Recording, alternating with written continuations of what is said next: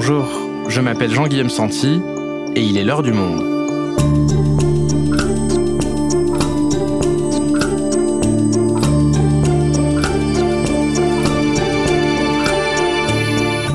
Aujourd'hui, plongé dans l'opacité d'une institution helvétique, le Crédit Suisse.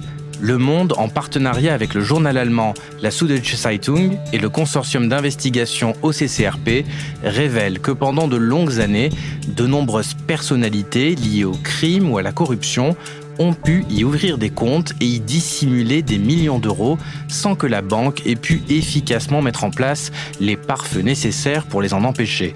Maxime Vaudano est chef du pôle enquête des décodeurs. Il nous explique.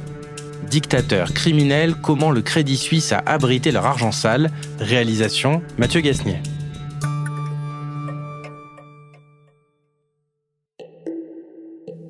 Nous sommes le 7 février 2022 au tribunal fédéral de Bellinzone en Suisse. Et face à la Cour, une institution nationale est sur le banc des accusés. Crédit Suisse devant la justice ce matin. Un procès très attendu a débuté au tribunal pénal fédéral à Bellinzone. Deux banquiers de Crédit Suisse sont accusés de blanchiment d'argent aggravé. Deux ressortissants bulgares doivent répondre d'appartenance à une organisation criminelle.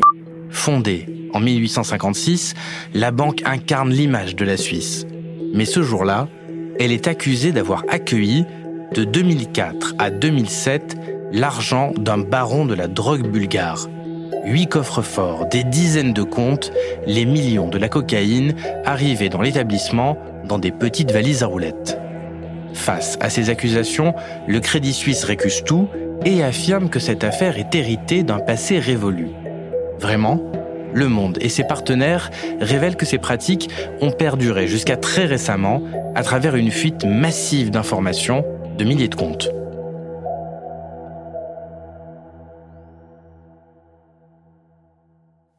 Maxime, déjà, est-ce que tu peux nous expliquer cette enquête, d'où elle part? Comment est-ce que ton équipe a eu accès à toutes ces informations? Alors c'est une source anonyme qui euh, a contacté nos confrères euh, allemands de la Süddeutsche Zeitung et qui leur a transmis des informations très très sensibles sur euh, environ 18 000 comptes en banque qui ont été ouverts et administrés par le Crédit Suisse. Donc c'est qu'une partie du portefeuille des clients du Crédit Suisse, mais on y trouve euh, pas mal d'informations euh, assez explosives parce qu'on découvre le nom de clients de cette institution qu'on connaissait pas jusqu'alors. Et ça représente combien d'argent tout ça? Alors, il y a à peu près l'équivalent de 100 milliards de francs suisses au total. Il faut savoir que ça s'étale sur une période qui va des années 40 jusqu'à assez récemment, dans, les années assez récentes. Alors, concrètement, avant de rentrer dans le cœur de l'enquête, une enquête fiscale comme celle-ci, et le monde en a fait d'autres d'ailleurs, les Panama Papers, les LuxLeaks, ça représente quoi pour qu'on se représente en termes d'investigation, de temps de travail? Alors généralement, c'est plusieurs mois, voire euh, un peu plus d'une année de travail.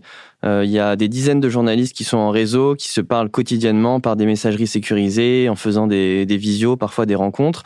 Et euh, c'est énormément de temps pour éplucher les données, les confronter à d'autres sources pour vérifier qu'elles sont authentiques, essayer de comprendre ce qui est important et qu'on va traiter dans les articles et ce qu'on va laisser de côté parce que c'est pas d'intérêt public. Donc il y a tout ce travail préparatoire euh, en amont pour vraiment identifier ce qui est intéressant. Alors on va rentrer maintenant dans le cœur du dossier. On a vu au début de l'épisode que le Crédit Suisse est déjà empêtré dans des scandales de blanchiment de l'argent de la drogue. Quels sont ici les clients auxquels ton équipe a pu avoir accès? Alors déjà, il faut préciser que on publie seulement les noms qui nous paraissent très importants, à savoir des gens qui sont euh, soit euh, des, chefs d'État, des dictateurs, soit des gens qui sont liés euh, à, des affaires criminelles. Donc 99% des noms, on va pas les publier. Par exemple, là, dans, dans les noms qu'on va publier, il va y avoir par exemple le roi de Jordanie, Abdallah II. Euh, donc euh, la Jordanie, c'est un pays très pauvre où il y a énormément d'inégalités et on s'aperçoit euh, que le roi a une fortune immense en Suisse de plus de 200 millions de francs suisses. Donc ça, ça nous paraît intéressant de, de, le pointer. Après, on voit aussi qu'il y a énormément de responsables, de dirigeants du monde arabe, tous ceux qui ont été mis à mal par les printemps arabes au début des années 2010, qui avaient dissimulé une partie de leur argent en Suisse et qui, au moment des printemps arabes, ont pu vouloir utiliser la Suisse pour sécuriser leur, euh, avenir ou au contraire enlever l'argent pour, euh, éviter qu'on leur, qu'on leur reprenne. ça aussi, c'est très intéressant. Et puis, on voit des éclairages sur différents pays par exemple au Zimbabwe, on a une histoire qui remonte à une réélection très violente de Robert Mugabe, l'ancien dictateur.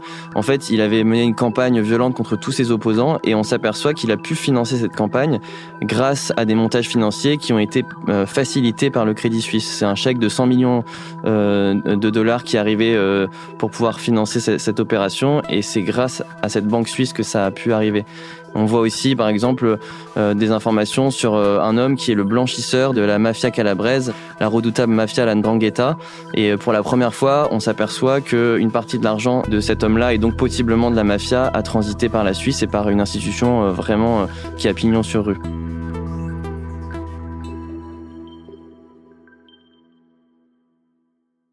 Alors tous ces gens-là, Maxime, dont la fortune paraît euh, suspecte, ils ne sont pas censés être euh, vérifiés précisément par le Crédit Suisse. Est-ce que la banque n'a pas un, devoir de contrôler qui ouvre un compte chez elle et quelle est l'origine des fonds? Alors si, il y, a des, règles qui s'appliquent aux banques, à toutes les banques du monde et au Crédit Suisse en particulier. Euh, ce dont on s'aperçoit, c'est que visiblement le Crédit Suisse a mal fait son travail dans certains cas au moins dans le passé, parce que on peut que regarder ce qui s'est passé euh, auparavant. Un exemple, c'est euh, Khaled Nezar, c'est un, ancien général algérien qui a été accusé d'avoir finalement fait des crimes contre l'humanité et des crimes de guerre en supervisant des actes de torture pendant la guerre civile en Algérie. Et donc lui, il a été arrêté et interrogé par la justice en 2011 et il a gardé son compte au Crédit Suisse jusqu'en 2013 par exemple. Donc on peut se demander pourquoi le Crédit Suisse n'a pas agi dans dans ce cas-là. Alors qu'en fait, ces gens-là, la plupart des personnes qu'on cite dans l'enquête, c'est des gens qui étaient notoirement liés à, des problèmes judiciaires, à euh, des crimes contre l'humanité, à des malversations. Et on peut se demander pourquoi les employés de la banque n'ont pas réussi à identifier ça et à mettre fin à leur relation avec ses clients. Mais ça va plus loin, c'est-à-dire que la banque les a aussi euh, aidés à, dissimuler euh, quel est le véritable propriétaire des, des comptes qu'elle hébergeait? Oui, alors en fait, c'est difficile d'établir ça avec précision parce que c'est que des cas particuliers. On n'était pas forcément là à chaque fois, mais euh, il y a pas mal de témoignages d'anciens du Crédit Suisse qui nous euh, confirment que les pratiques étaient très border et que dans certains cas, euh, finalement, le, le, Crédit Suisse pouvait même volontairement proposer des options pour permettre à leurs clients de rester derrière les radars. Et donc, euh, ce qu'on a voulu euh, voir là dans cette enquête, c'est est-ce que c'est toujours le cas aujourd'hui? Et donc, nos confrères de l'OCCRP, ils ont fait passer une sorte de stress test à la banque pour voir comment se comportait euh, la banque si aujourd'hui on leur amenait des fonds douteux. Un stress test, alors qu'est-ce qu'ils ont fait exactement?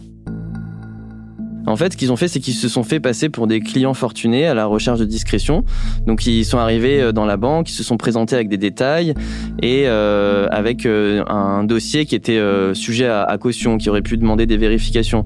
Et au lieu de les refouler, le Crédit Suisse leur a proposé immédiatement des options pour rester finalement sous les radars, donc des structures financières un peu complexes qui, qui rend un peu difficile le fait de les identifier. Et donc, il y a même un très haut responsable de de, la banque qui leur a dit il y a peu de personnes qui pourront avoir accès aux informations relatives à votre compte pour les rassurer. Et donc euh, en fait le Crédit Suisse au lieu euh, d'aller les dénoncer ou en tout cas de refuser ce genre de clients, va plutôt les accueillir bras ouverts et euh, les rassurer sur le fait qu'ils seront jamais mis en difficulté.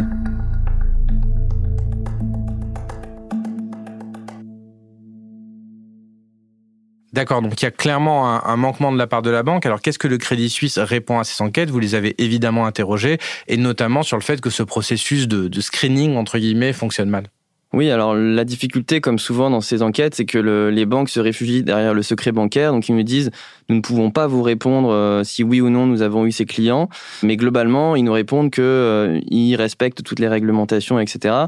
Ils ont quand même concédé qu'il y avait eu des problèmes dans le passé et que la plupart des sujets qu'on a menés euh, le dans cette enquête relevaient du passé et de l'ancienne direction du Crédit Suisse. Le problème, c'est que la direction du Crédit Suisse a changé il y a 15 jours. Donc en fait, les nouveaux dirigeants finalement renvoient balle au précédent PDG qui a été limogé en janvier 2022.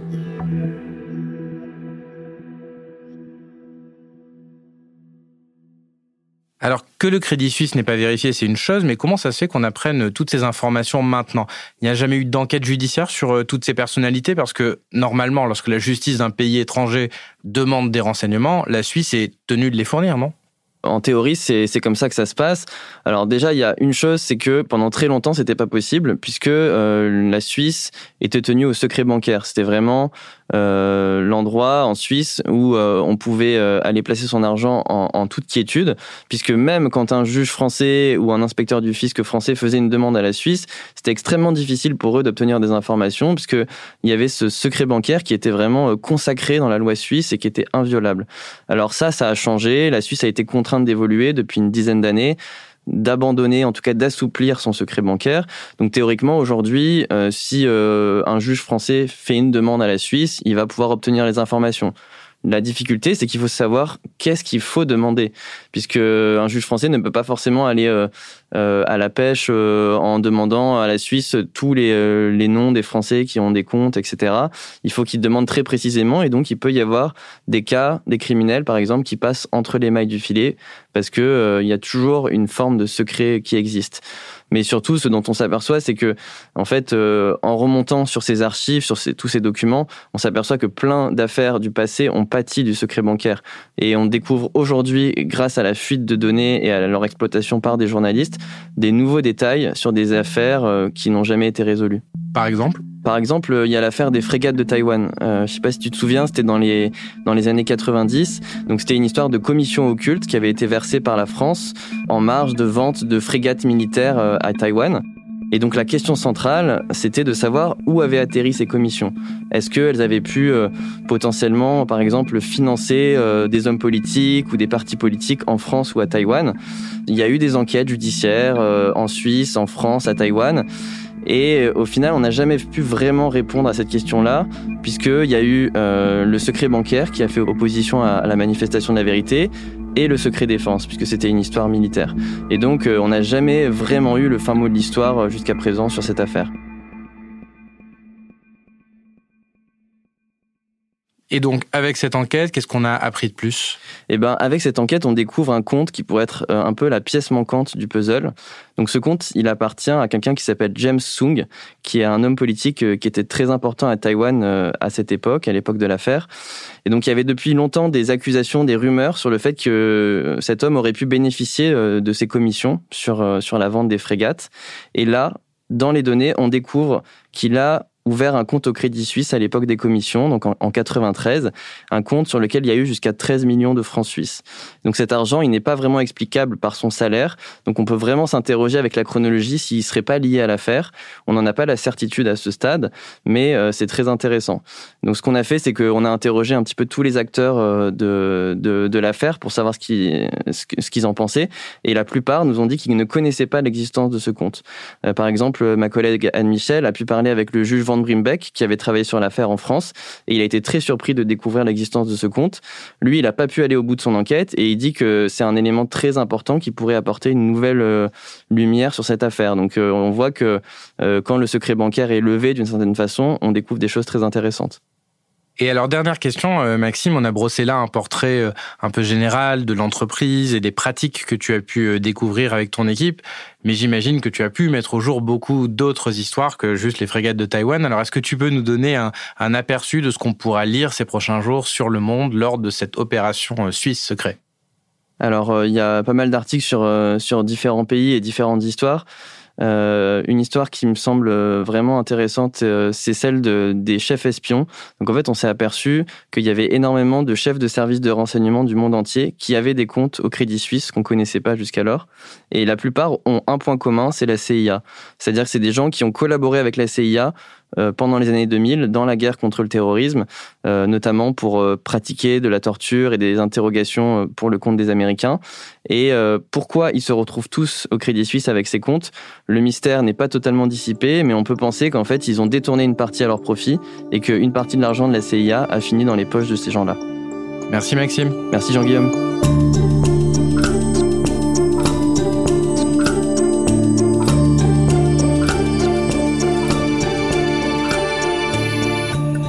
Si vous souhaitez en savoir plus et retrouver toutes les enquêtes de cette opération, vous pouvez aller les consulter en allant vous abonner sur notre site. C'est la fin de l'heure du monde, le podcast quotidien d'actualité proposé par le journal Le Monde et Spotify. Pour ne rater aucun épisode, vous pouvez vous abonner gratuitement au podcast sur Spotify ou nous retrouver chaque jour sur le site et l'application lemonde.fr. Si vous avez des remarques, suggestions, critiques, n'hésitez pas à nous envoyer un email à l'heure du monde @lemonde.fr. L'heure du monde est publiée tous les matins du lundi au vendredi. On se retrouve donc très vite. À bientôt.